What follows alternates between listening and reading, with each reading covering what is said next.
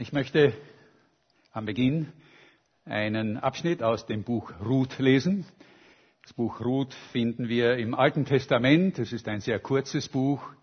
Und äh, wenn ihr es sucht, wenn ihr die fünf Bücher Mose überschlagt und dann das Buch Josua und dann das Buch äh, Richter, dann treffen wir auf dieses kurze, aber wunderbare Buch Ruth. Ich lese daraus das vierte Kapitel. Boas ging hinauf ins Tor und setzte sich da selbst. Und siehe, als der Löser vorüberging, von dem er geredet hatte, sprach Boas, Komm, mein Lieber, und setz dich hierher. Und er kam herüber und setzte sich dorthin. Und Boas nahm zehn Männer von den Ältesten der Stadt und sprach, Setzt euch hierher. Und sie setzten sich. Da sprach er zu dem Löser, Naomi, die aus dem Lande der Moabiter zurückgekommen ist, bietet feil den Anteil an dem Feld, der unserem Bruder Elimelech gehörte. Darum gedachte ich's, vor deine Ohren zu bringen und zu sagen, willst du es lösen? So kaufe es von den Bürgern und vor den Ältesten meines Volks. Willst du es aber nicht lösen? So sag's mir, dass ich's wisse. Denn es ist kein anderer Löser da als du und ich nach dir er sprach, ich will's lösen. Boas sprach, an dem Tag, da du von Naomi das Feld kaufst, musst du auch Ruth, die Moabiterin, die Frau des Verstorbenen, nehmen, um den Namen des Verstorbenen zu erhalten auf seinem Erbteil. Da antwortete er, ich vermag es nicht zu lösen, sonst würde ich mein Erbteil schädigen. Löse dir zu gut, was ich hätte lösen sollen, denn ich vermag es nicht zu lösen. Es war aber von alters her ein Brauch in Israel, wenn einer eine Sache bekräftigen wollte, die eine Lösung oder einen Tausch betraf, so zog er seinen Schuh aus und gab ihn dem anderen. Das diente zur Bezeugung in Israel. Und der Löser sprach zu Boas, kaufe du es, und zog seinen Schuh aus. Und Boas sprach zu den Ältesten und zu allem Volk, ihr seid heute Zeugen, dass ich von Naomi alles gekauft habe, was Elimelech und alles, was Kilion und Machlon gehört hat. Dazu habe ich mir auch Ruth, die Moabiterin, die Frau Machlons, zum Weibe genommen, dass ich den Namen des Verstorbenen erhalte auf seinem Erbteil und sein Name nicht ausgerottet werde unter seinen Brüdern und aus dem Tor seiner Stadt. Dessen seid ihr heute Zeugen. Und alles Volk, das im Tor war, samt den Ältesten sprach, wir sind Zeugen. Der Herr mache die Frau, die in dein Haus kommt, wie Rahel und Lea, die beide das Haus Israel gebaut haben. Sei stark in Ephrata, und dein Name werde gepriesen zu Bethlehem. Und dein Haus werde wie das Haus des Peres, den Tamar dem Juda gebar, durch die Nachkommen, die dir der Herr geben wird von dieser jungen Frau. So nahm Boas die Ruth, dass sie seine Frau wurde, und als er zu ihr einging, gab ihr der Herr, dass sie schwanger ward, und sie gebar einen Sohn. Da sprachen die Frauen zu Naomi, Gelobt sei der Herr, der dir zu dieser Zeit einen Löser nicht versagt hat. Dessen Name werde gerühmt in Israel. Der wird dich erquicken und dein Alter, und dein Alter versorgen. Denn deine Schwiegertochter, die dich geliebt hat, hat ihn geboren die dir mehr wert ist als sieben Söhne. Und Naomi nahm das Kind und legte es auf ihren Schoß und ward seine Wärterin.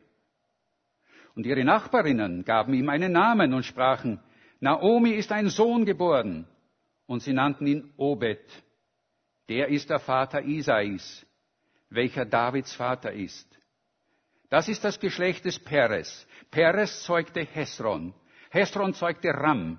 Ram zeugte Amminadab. Aminadab zeugte Nachschon. Nachschon zeugte Salmon. Salmon zeugte Boas. Boas zeugte Obed. Obed zeugte Isai. Isai zeugte David. Vater, wir danken dir. Dein Wort ist für uns so wichtig, denn es ist für uns Lehre und Ermahnung zugleich. Danke, dass du uns das gegeben hast. Und nun bitte ich, Herr, dass du meinen Mund auftust, um deinen Willen und dein Wort zu verkünden und die Herzen derjenigen, die es hören, aufmachst, damit sie verstehen, was du ihnen sagen möchtest. Amen.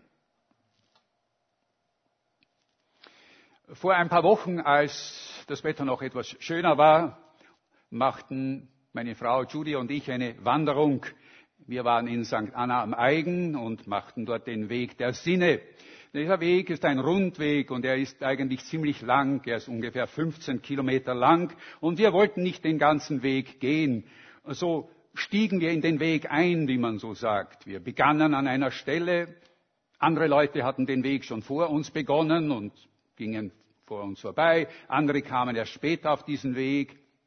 Wir gingen eine Strecke dieses Weges, solange wir gehen wollten, nahmen dann eine Abkürzung, kamen wieder zurück zu dem Punkt, wo wir begonnen hatten und verließen diesen Weg wieder. Und ich musste dabei denken, dass eigentlich unser Leben auch so ein Wanderweg ist. Wir sprechen deshalb ja auch von einem Lebensweg. Irgendwann einmal im Leben kommen wir eigentlich drauf, dass dieser Lebensweg nicht mit uns beginnt, sondern lange vor uns schon. Mit unseren Vorfahren, mit unseren Großeltern, mit unseren Eltern, die Familien, die wir geboren wurden und die wir uns nicht aussuchen konnten. Und es wird uns bewusst, dass das Stück unseres Lebens eigentlich nur ein Teil von einer viel längeren, eines viel längeren Weges ist, der weit über unser Leben eigentlich hinausgeht und sich fortsetzt in unseren Kindern und Kindeskindern. Im hebräischen Denken spielt dieses, dieses Gehen durch dieses Leben, das sich so durchzieht, dieses Denken, dass es lange vor einem beginnt und erst lange wieder später weiterführt, eine ganz große Rolle. Und deshalb gibt es in der Bibel auch diese Ahnenreihen, diese Geschlechtsregister, die wir manchmal lesen oder überlesen, weil wir nicht so recht wissen, was wir mit ihnen anfangen sollen, wo es dann heißt, Abraham zeugte Isaac, Isaac zeugte Jakob, Jakob, Jakob zeugte Ruben. Wir finden auch hier, wir haben es gerade gelesen, auch am Ende von Buch Ruth, so eine Ahnengalerie.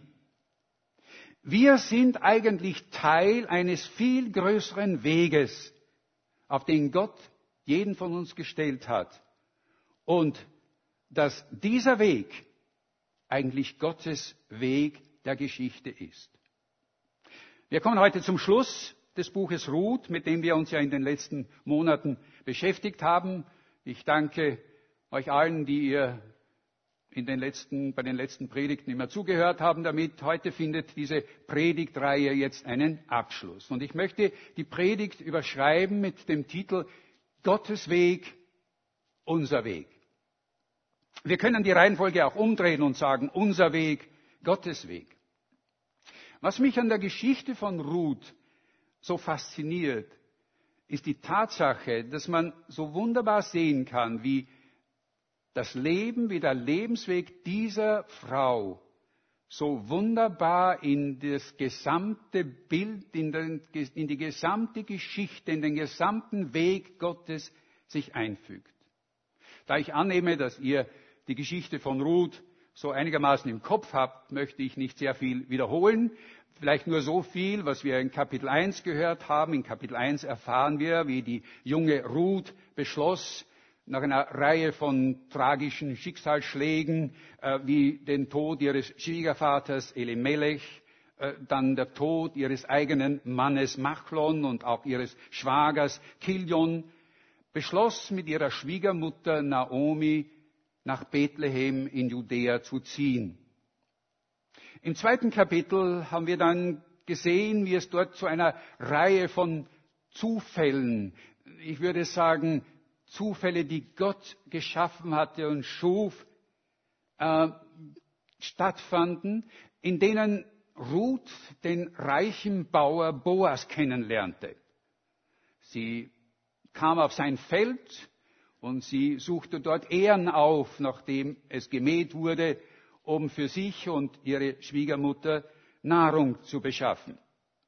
Und dann in Kapitel 3, da haben wir vor ein paar Wochen darüber gesprochen, dort äh, machte Ruth ein, ich würde sagen, delikates oder gewagtes Unternehmen, als sie nämlich eines Nachts sich zu Boas, als er schlief, schlich und sich ihm zu Füßen legte. Und dort möchte ich heute auch anschließen.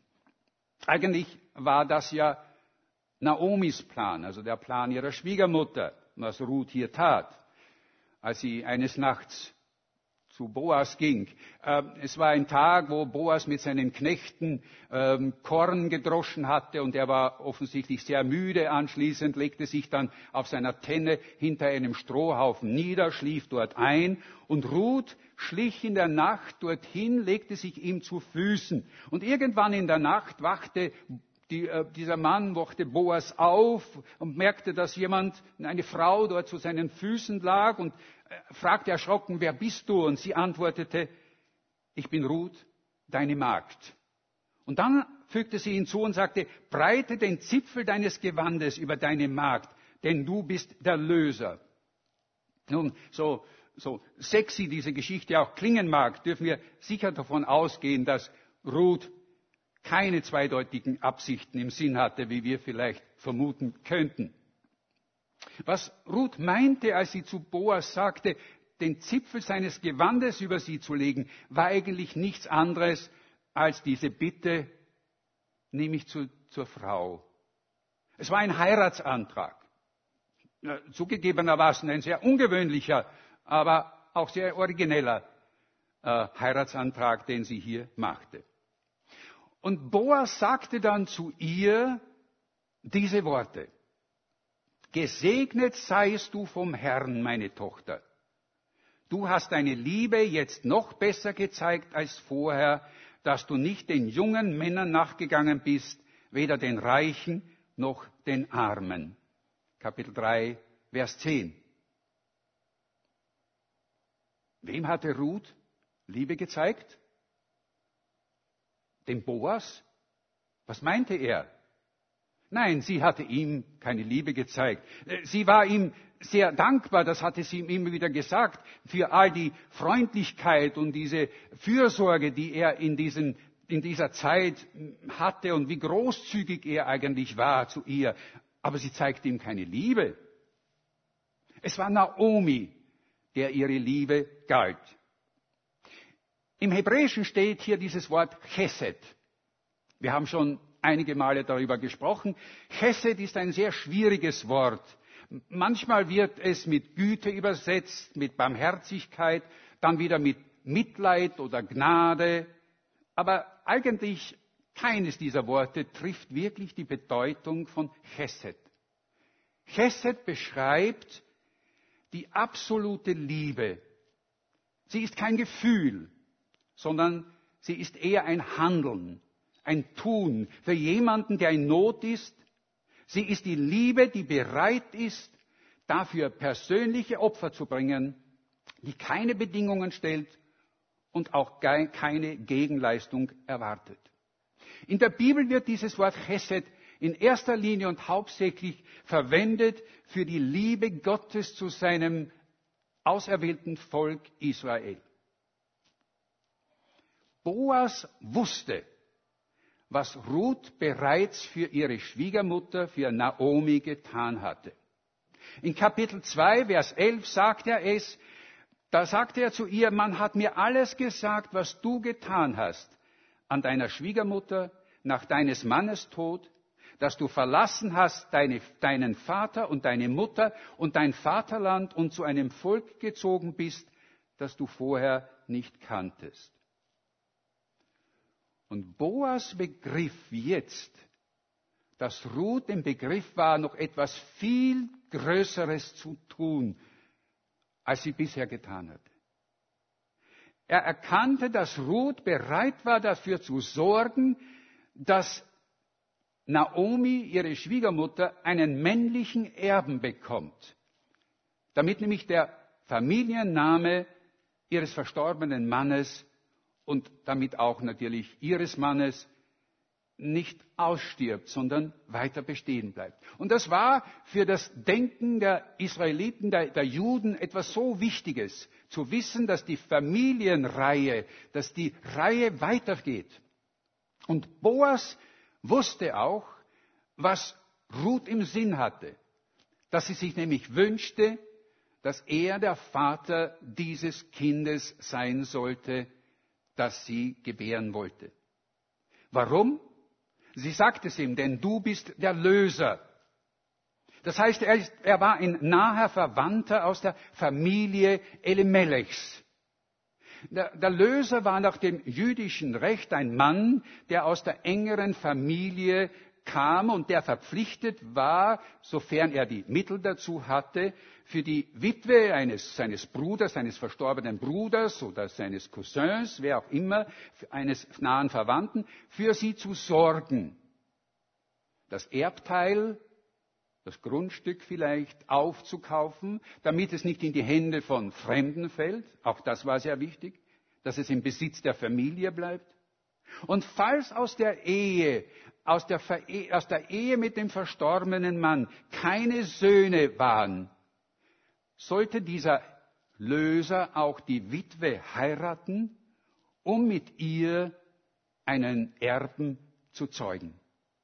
Löser zu sein bedeutete und konnte eine sehr kostspielige Sache sein.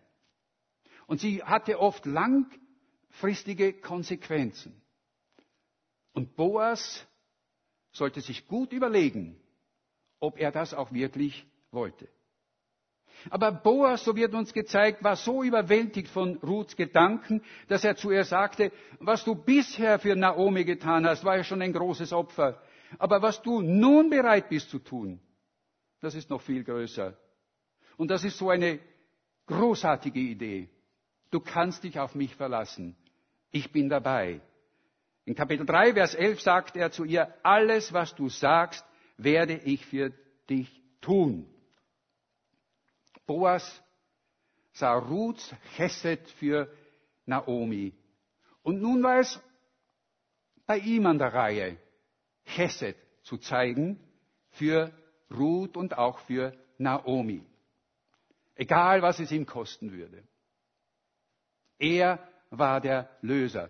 Aber, und da kam jetzt ein Problem, denn er war nicht der einzige Löser. In Kapitel 4, und dort beginnen wir jetzt, da gab es noch einen, ein Verwandter von Elimelech, sogar noch näher in der Linie als Boas, ein anderer potenzieller Löser für Naomi.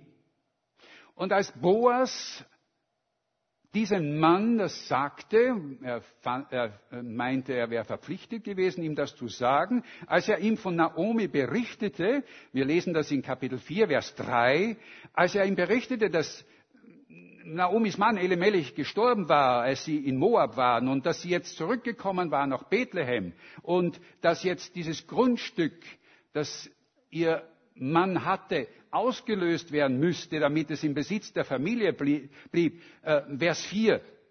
Da sagte dieser Mann, das ist okay. Er stimmte zu und sagte, ich werde es kaufen. Es schien ihm eine gute Investition zu sein. Er konnte diesen Acker kaufen, er konnte ihn verwenden, er konnte Getreide anbauen und damit guten Profit machen. Für Naomi würde er schon sorgen, so etwa wie eine Art Leibrente auf Lebenszeit. Aber Boas hatte, als er ihm das sagte, klugerweise eines nicht erwähnt.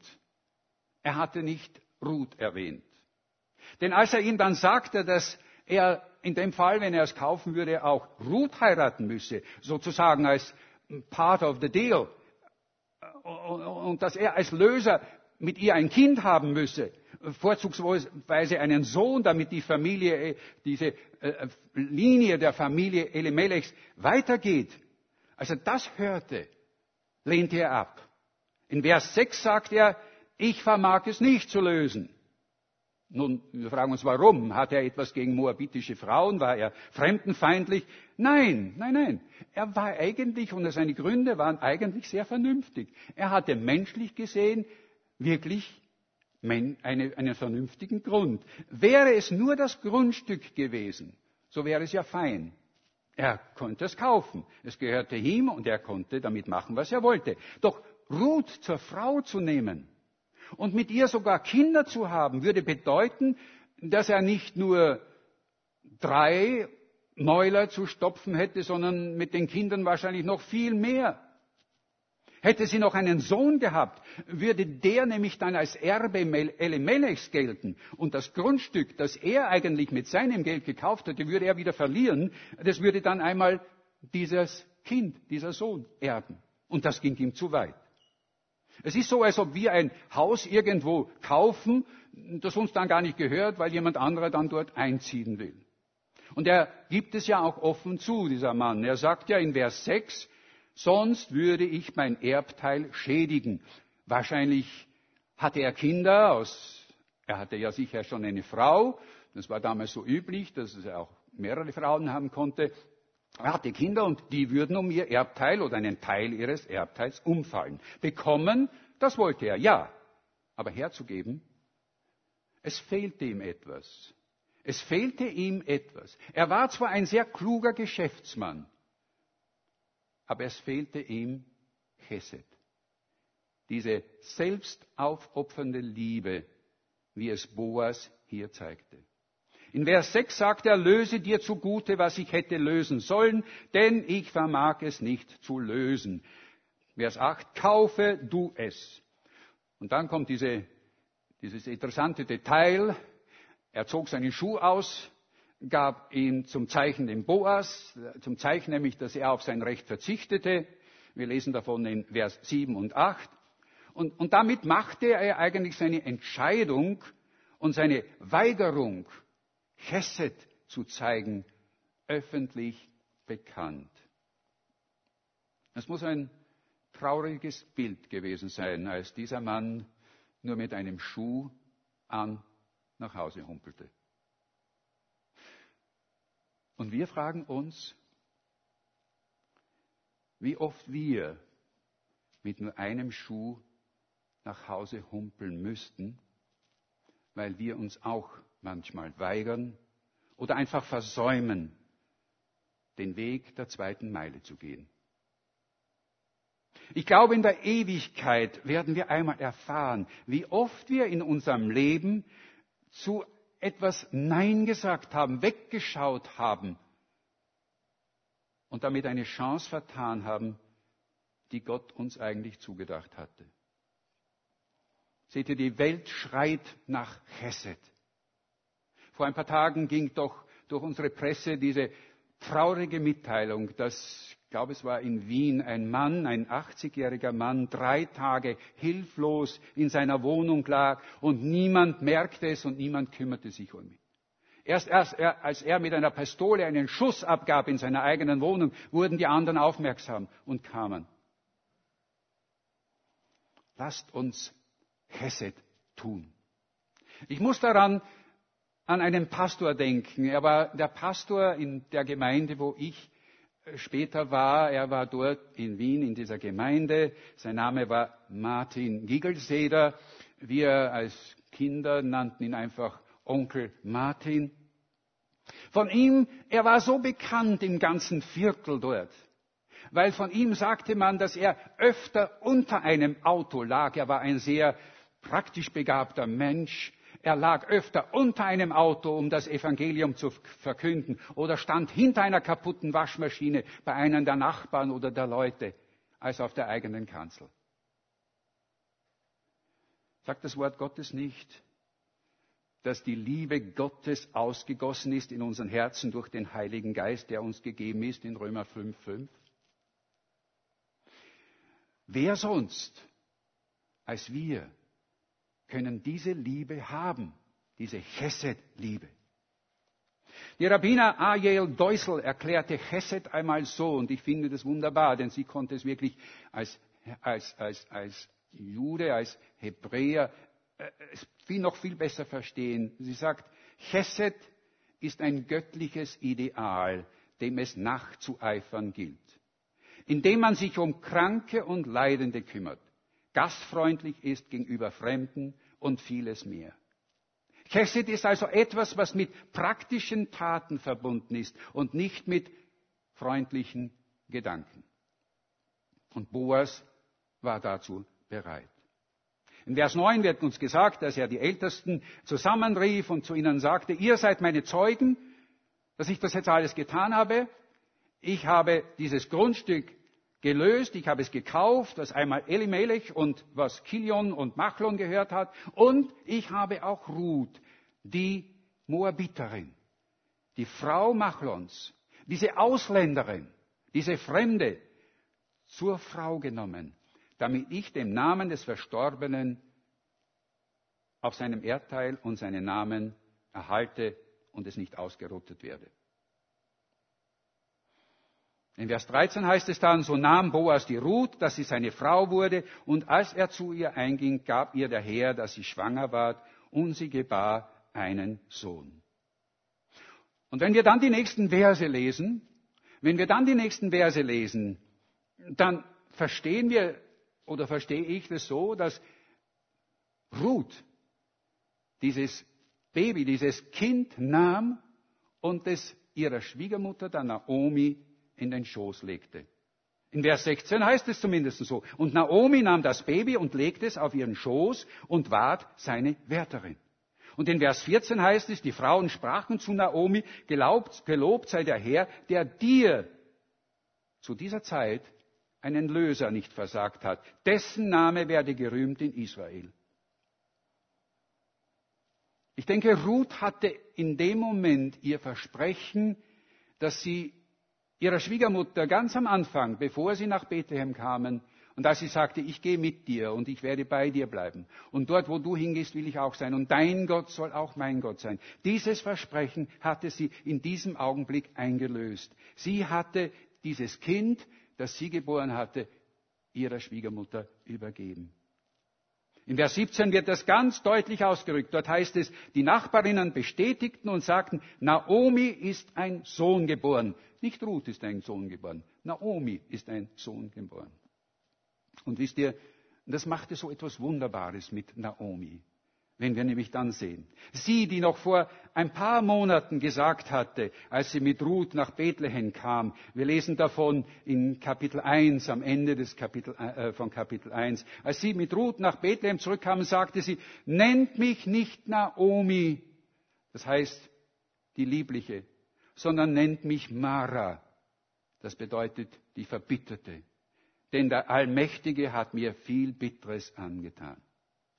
Aber jetzt erkannte sie, Gott hat mich in all den Jahren, auch in den harten Tagen nach dem Tod meines Mannes, nach dem Tod meiner Söhne, nicht aus den Augen verloren. Es mag mir so geschienen haben, aber es war so nicht. Und an diesem Tag hat Gott es bestätigt, dass seine Liebe mich noch immer umgibt. Aus Mara die Bittere wurde in dem Augenblick Naomi die Liebliche. Denkst du vielleicht, Gott hat dich verlassen in deiner Situation gerade? Ich weiß es nicht. Vielleicht steckst du irgendwo in einer tiefen Krise drinnen und denkst, Gott hat mich verlassen und Gott kümmert sich nicht um mich. Aber ich darf dir sagen, Gott verliert uns nie aus seinen Augen. Weißt du das? So groß die Trauer auch sein mag, in der du steckst, so schwer die Last, die du trägst, so äh, beängstigt denn auch die, die Schwierigkeiten, in denen du gerade steckst. Gott steht immer hinter dir und hält die Fäden in der Hand. Halleluja. Ruth wurde durch die Geburt des Kindes zu einem Werkzeug Gottes, um, um, um Naomi von ihrer Bitterkeit zu heilen und sie von Gottes Liebe zu überzeugen. Und kein Wunder, dass die Frauen im Dorf dann in Vers 15 zur Naomi über Ruth, über ihre Schwiegertochter sagten, denn deine Schwiegertochter, die dir in ihrer Liebe mehr wert ist als sieben Söhne, hat ihn geboren. Wäre diese Geschichte ein Hollywood-Film, würde es nun heißen, Happy End, das Ende. Aber es ist nicht so. Denn die wichtigste Frage, wie denn Ruth und Boas Weg sich in den Weg Gottes einfügen, ist noch nicht beantwortet. Die Frage nämlich, welche Bedeutung hat denn jetzt dieses Kind, das Ruth zur Welt gebracht hat? Wir wissen nicht sehr viel, wir wissen fast nichts von diesem Mann. Das Einzige, was wir von ihm wissen, dass die Nachbarinnen, und das ist interessant, dass es die Nachbarinnen sind, ein, ihm einen Namen gaben, nämlich Obed. Es heißt nichts anderes als der Diener. Oh ja, wir wissen auch von ihm, dass er später, später auch einen Sohn hatte mit dem Namen Isai. Äh, von Isai wissen wir schon etwas mehr. Isai, so wird uns gesagt, hatte sieben Söhne und der letzte von seinen sieben Söhnen, der jüngste, hieß David. Auch das erfahren wir aus Vers 17 in unserem Text. David war ein außergewöhnlicher Mann. Er war ein Schafhirte, ein Liederdichter, ein Kämpfer, ein, ein, ein Riesentöter, ein Ehebrecher, ein Mörder. Eigentlich war er im Grunde genommen einer der kompliziertesten Persönlichkeiten der ganzen Bibel überhaupt. Und doch sagte Gott von ihm in der Apostelgeschichte, ich habe David gefunden, den Sohn Isais, einen Mann nach meinem Herzen, der meinen Willen ganz erfüllen wird. Wieso ist das so wichtig, jetzt darüber zu sprechen, über David? Nun, zum Schluss sollten wir noch einmal zurückblättern, nämlich zu dem Buch Richter, zu dem letzten Vers vom Buch Richter. Äh, äh, das Buch Richter 21, Vers 25, wo es heißt, zu der Zeit war kein König in Israel, jeder tat, was ihm recht dünkte. Und wenn wir den ersten Vers von Ruth, von dem Buch Ruth aufschlagen, dann finden wir uns mitten in dieser, in dieser Zeit versetzt. Kein König, jeder tat, was ihm gut dünkte. Es ist dann erst in Kapitel 1, Vers 6, wo es heißt, dass Gott sich seines Volkes erbarmt hatte. Und da ging es nicht, dass er ihnen wieder Brot zum Essen gab, sondern er wollte ihnen einen König wiedergeben. Zuerst war es Saul, er versagte, aber dann kam David. Dann kam David, der große und beliebte König des Volkes. Seht ihr, Boas und Ruth konnten nicht ahnen, wie sich ihr Weg einmal in den Weg Gottes einfügte. Nirgends im Buch Ruth hören wir, dass Gott ihnen zeigte oder sagte, was er eigentlich vorhatte mit ihnen, mit ihnen und mit ihrem Nachkommen. Aber es war ihre Treue, ihr Handeln in Chesed, mit der sie so wunderbar sich in Gottes Weg einbrachten und deshalb ihr Name auch in der Bibel erwähnt werden, einen Platz in der Bibel fanden. Gott wirkte im Hintergrund und bediente sich zweier gewöhnlicher Menschen, die bereit waren, ungewöhnliche und unerwartete Wege zu gehen. Menschen wie du und ich.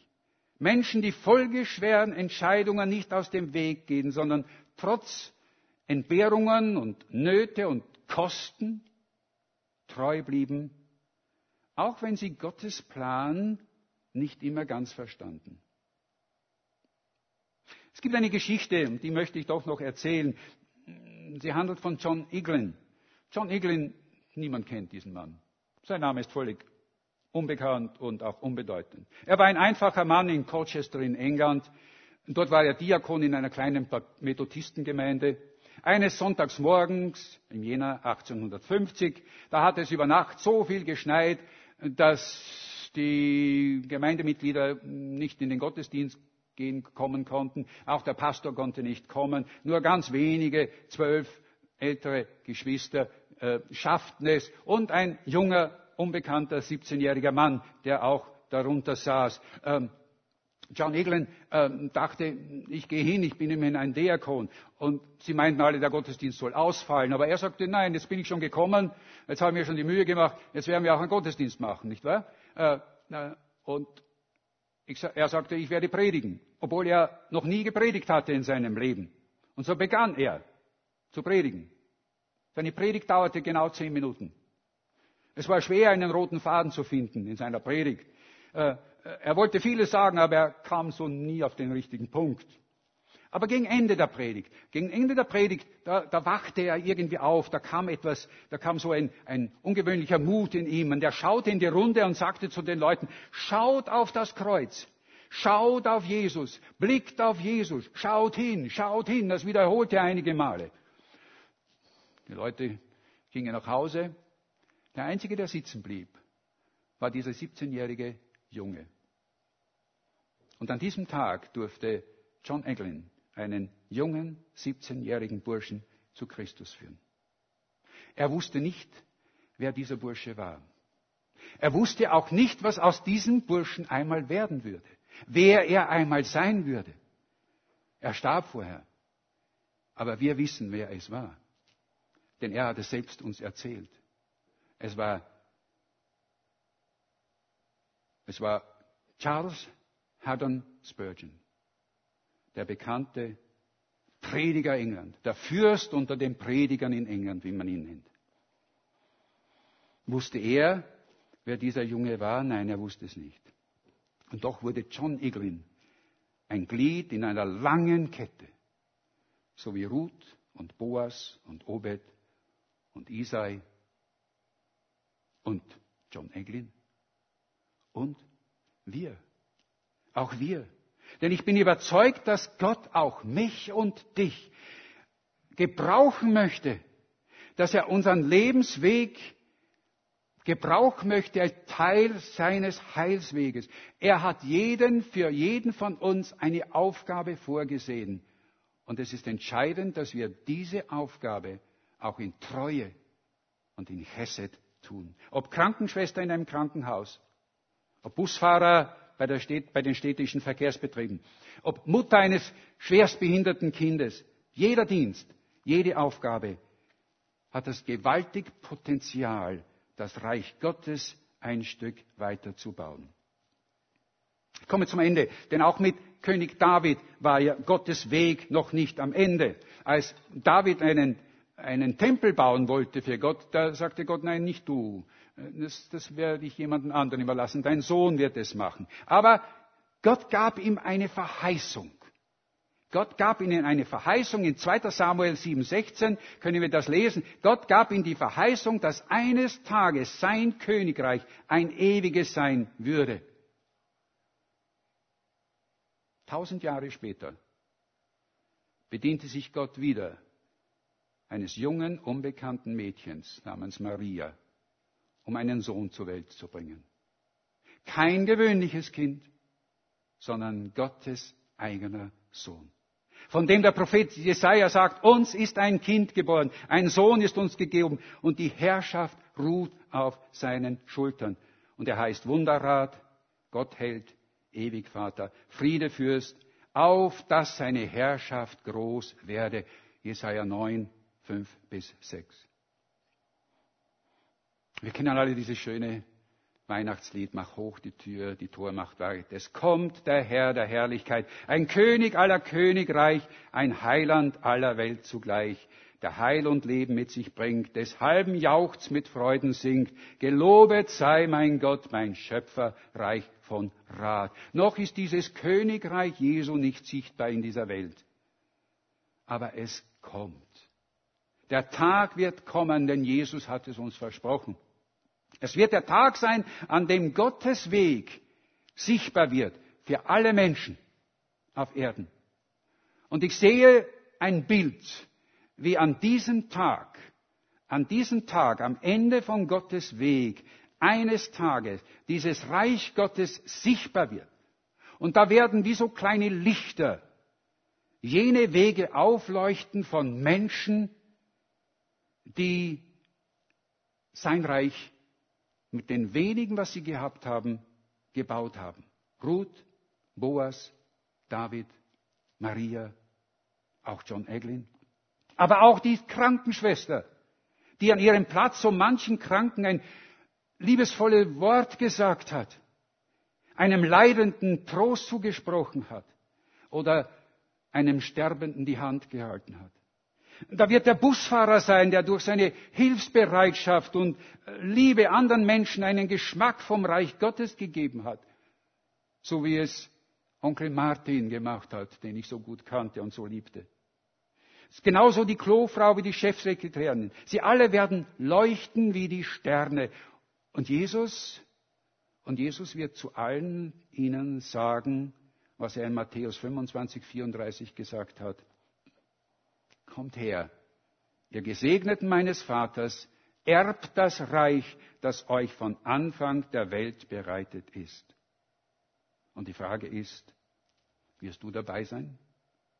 Wirst du dabei sein, wenn dieser wunderbare Tag kommt?